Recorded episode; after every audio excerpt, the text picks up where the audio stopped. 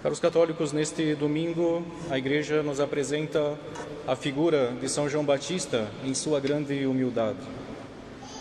Grande humildade, pois, devido ao seu modo de vida, ele foi confundido com o Messias. Quando interrogado se ele era o Messias esperado, ele soube dizer que não era ele.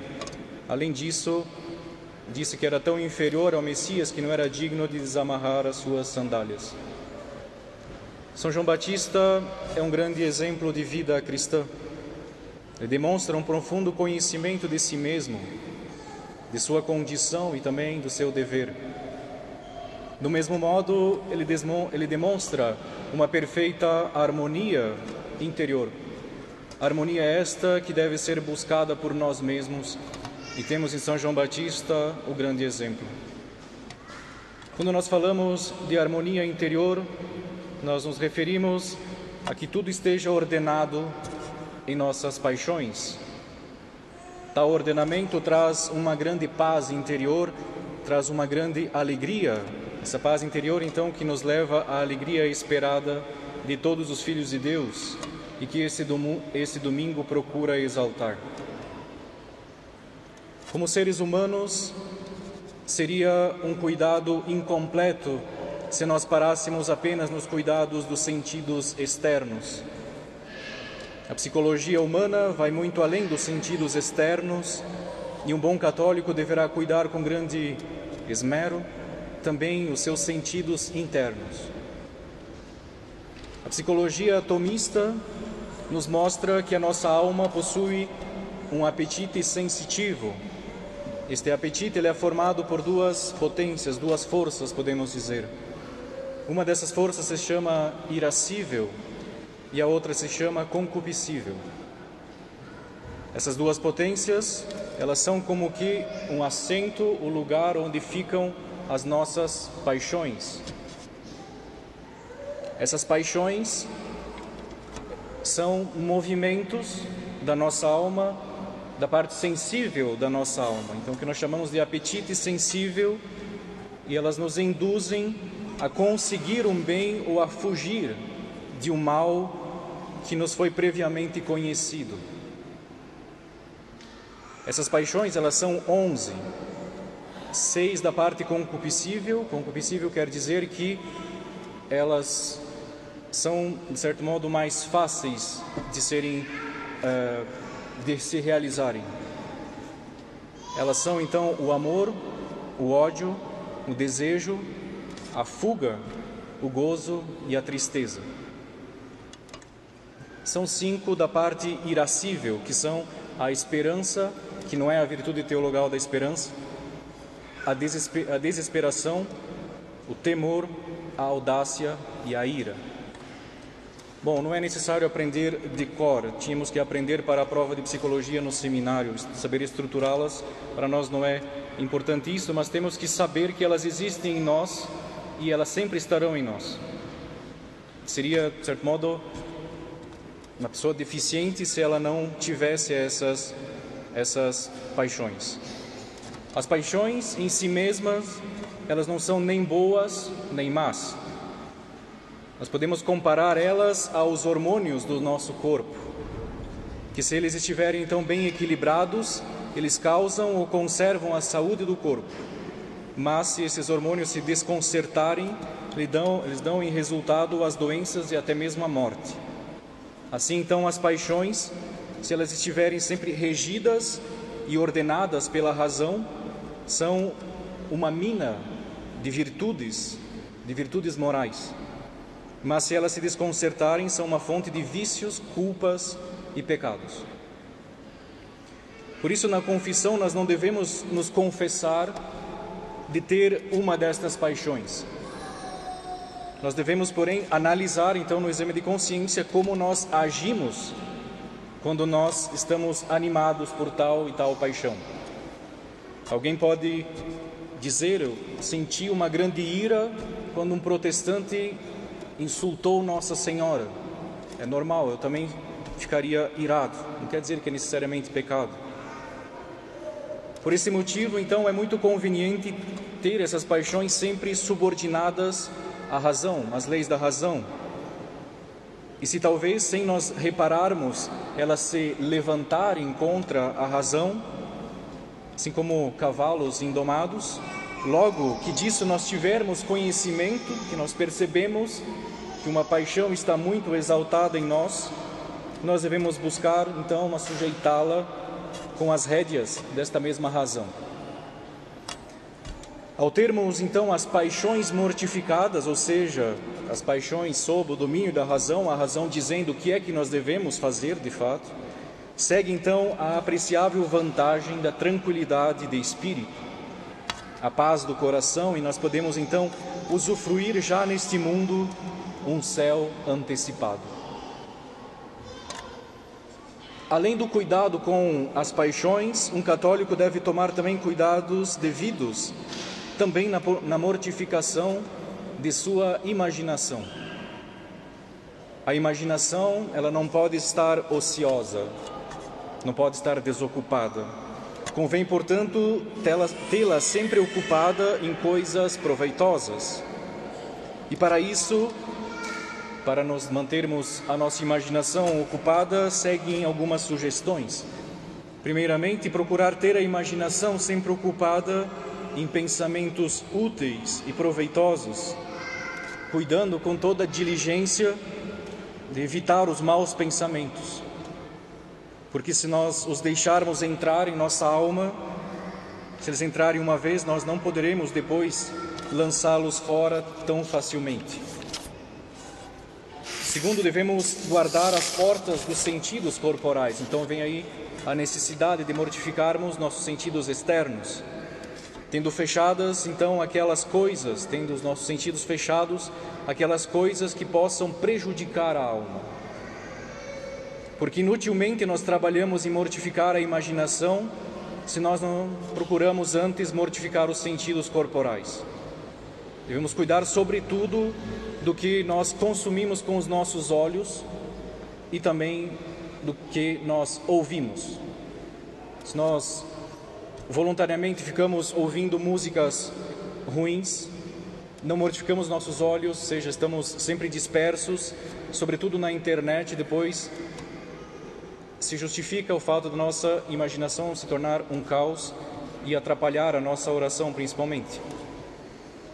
Também nós não devemos estar ociosos, devemos procurar sempre estar ocupados em coisas do serviço de Deus ou do bem do próximo naquilo que exigem as obrigações de nosso Estado. Porque assim ocupada a nossa imaginação, ela não se divertirá em coisas inúteis e nocivas. Mais nocivo ainda será quando então nós, entediados pelo ócio, nós procuramos então passar o nosso tempo nas redes sociais. Nós devemos, por fim, recordar sempre que nós estamos na presença de Deus, que é o juiz que há de julgar não só nossas palavras e nossas obras, mas também os nossos pensamentos. E diante de Deus, não devemos ousar pensar naquilo a que nós não nos atreveríamos pensar diante de uma pessoa que pudesse ler os nossos pensamentos. Um bom católico, além da imaginação, irá igualmente mortificar a sua memória, e ele poderá fazê-lo das seguintes formas: Primeiramente, refrear os pensamentos viciosos e procurar esquecer os agravos que nosso próximo nos tem feito.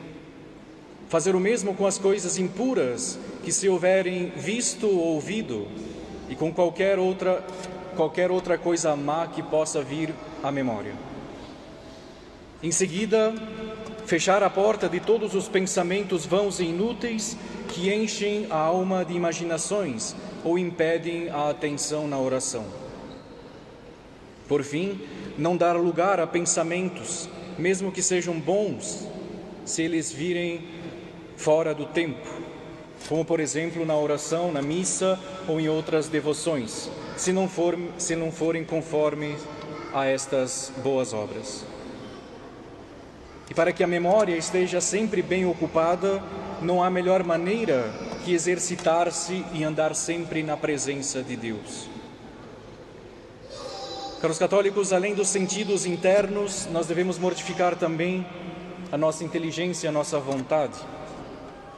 O entendimento, nossa inteligência, é a raiz de todo o bem e de todo o mal que há no homem. Buscando mortificar o entendimento, um cristão faz um grande sacrifício a Deus. Por isso, deve buscar apartar ou vencer a preguiça ou a negligência em saber as coisas de sua obrigação, ou seja, aquelas que cada um deve saber perfeitamente para não incorrer na indignação e reprovação de Deus. Devemos ainda buscar sujeitar o nosso próprio juízo ou nosso parecer àqueles dos, dos que nos são, daqueles que nos são superiores, buscando obedecer sempre se o que se pede não for contra a lei de Deus. Devemos procurar sujeitar o próprio juízo ou parecer ao de outro, procurar não disputar, mas concordar com o outro, claro, quando não for alguma coisa contra a doutrina, contra a moral. Pois, como diz São Francisco de Sales, a condescendência é filha da caridade e gera e nutre a paz e o amor nas famílias e entre os outros semelhantes. Devemos nos ocupar em mortificar os desejos de saber coisas más. Esses desejos existem. Desejos de saber coisas más, de saber coisas inúteis, quer seja do que ensinam os livros, quer seja do que ensinam que ensina a internet, sobretudo nos nossos dias, quer do que falam as pessoas murmuradoras que têm prazer em contar vidas alheias ou o que se passa nas outras casas ou na sociedade. Podemos ainda mortificar nosso entendimento procurando não julgar as obras ou as palavras alheias, a não ser que isso seja não seja obrigatório por causa do nosso cargo superior que nós temos. Porque se deve, porque o, superior, claro, deve velar e suspeitar sobre o que dizem, fazem ou podem fazer as pessoas que lhe estão sujeitas, seja para corrigi-las, se fizerem ou falaram mal, ou para preveni-los ou impedi-los.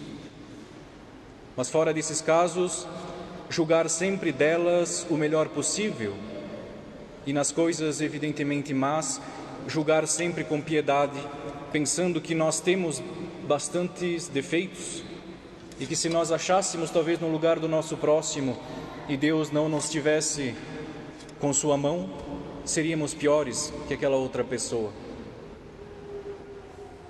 E se tratando de sua vontade, de nossa vontade, nós devemos ter sempre claro que não se pode oferecer um sacrifício mais agradável a Deus do que o sacrifício da própria vontade. Dizem alguns padres dos séculos passados que quem mortifica a própria vontade para fazer a dos outros, para a glória de Deus e por seu divino amor, agrada mais a nosso Senhor que se ele jejuasse muito tempo a pão e água, ou se se mortificasse rigorosamente com severas disciplinas. E pelo contrário, é tanto o mal que causa a alma a própria vontade não mortificado, que São Bernardo diz que não haveria inferno se não houvesse vontade própria.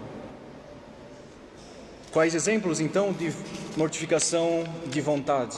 Primeiramente, averiguar ou pôr grande cuidado em saber qual seja a vontade de Deus em cada obra que se há de fazer. Segundo, devemos pedir a Deus esta mortificação, desconfiando de, de, nós mesmos e pondo nele a confiança, pensando que tudo é possível com a sua santa graça.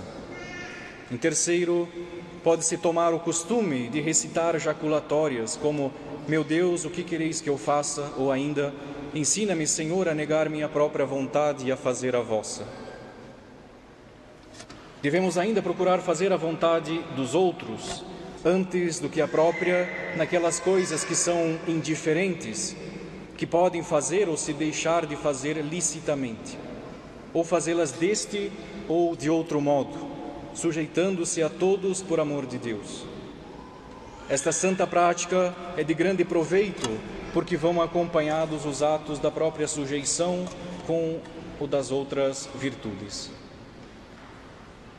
Deve-se ainda exercitar-se em fazer muitos atos contrários à própria vontade, não só naquelas coisas a que a vontade se acha viciosamente inclinada ou desejam, senão também nas coisas que são indiferentes, às que sentimos alguma inclinação.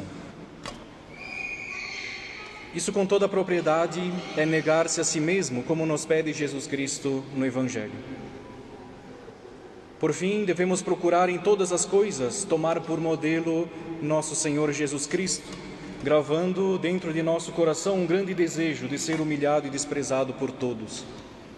Nunca referir coisa alguma que seja em louvor próprio, a não ser que obrigue a isto a glória de Deus e o proveito do próximo. Quando formos repreendidos, embora talvez possamos até ser inocentes, calar e não desculpar-se, oferecendo tudo a Deus e considerando que os pecados próprios, atuais ou passados, merecem isso e muito mais. E em todas essas coisas, não desejar ser tido por humilde e virtuoso, senão por culpado e imperfeito. Certamente é uma grande mortificação da vontade.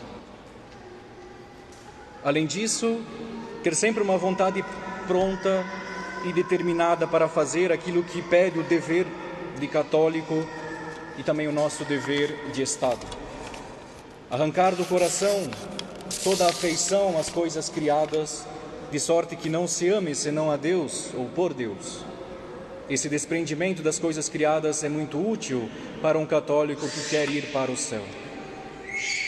É, portanto, importante pôr grande cuidado em não afeiçoar-se a alguma coisa, por pequena e vil que seja porque às vezes estas coisas pequenas ocupam o coração tanto ou mais que as grandes ou raras, aquelas de muito valor.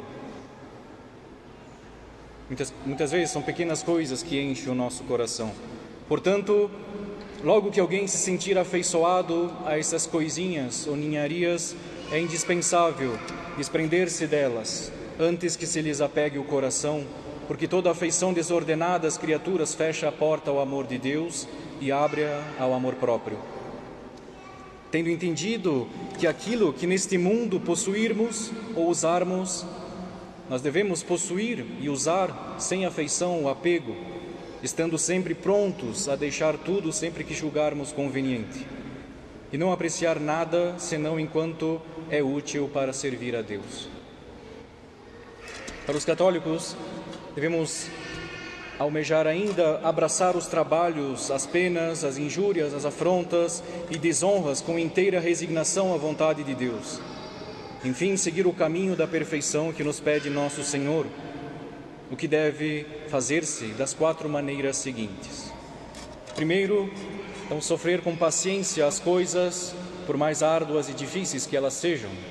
Segundo, sofrer não só com paciência, segundo nível, mas dando graças a Deus pelo benefício que nos dispensa, fazendo-nos experimentar o cálice que Ele reservou para si e para os seus mais escolhidos amigos. Terceiro nível, podemos dizer, sofrer não só com paciência, com ações de graças, mas também com alegria, a imitação dos apóstolos, dos quais se lê que saíam alegres da presença dos juízes, por terem tido a felicidade de padecer desprezos pelo nome de Jesus Cristo. Quarto, sofrer não só com paciência, com ações de graças e alegria, mas também com desejos de padecer mais ainda por amor de Jesus Cristo e a imitação sua que pregado na cruz com tantas amarguras, desprezos e penas da morte, ardia ainda em desejos de padecer mais. Aqui estão, caros católicos, o que nós devemos fazer se quisermos seguir a Jesus Cristo. Devemos negar-nos a nós mesmos, tomar a cruz e ir após Ele. Embora a nossa natureza contradiga e repugne, é indispensável procurarmos a isto. Devemos saber que não basta seguir a Jesus Cristo no Tabor, mas também na manjedoura e depois no Calvário. Quero dizer que não devemos ser bons filhos de Deus quando Ele nos envia prosperidades e glórias, mas devemos ser bons filhos de Deus também quando Ele nos manda doenças, desgraças ou outros males. Não sejamos nós do número dos que viram as costas para Deus nas dificuldades. Se Deus nos enviar prosperidades, demos continuamente graças, admirando a sua bondade. E se Ele nos provar com desgraças, devemos nos conformar com Sua vontade, sabendo que isto é o que mais nos convém e que Ele padeceu muito mais ainda por nós sem merecê-lo. E deste modo, caros fiéis, nós poderemos chegar por fim à glória do céu, à eterna felicidade. Louvado seja nosso Senhor Jesus Cristo.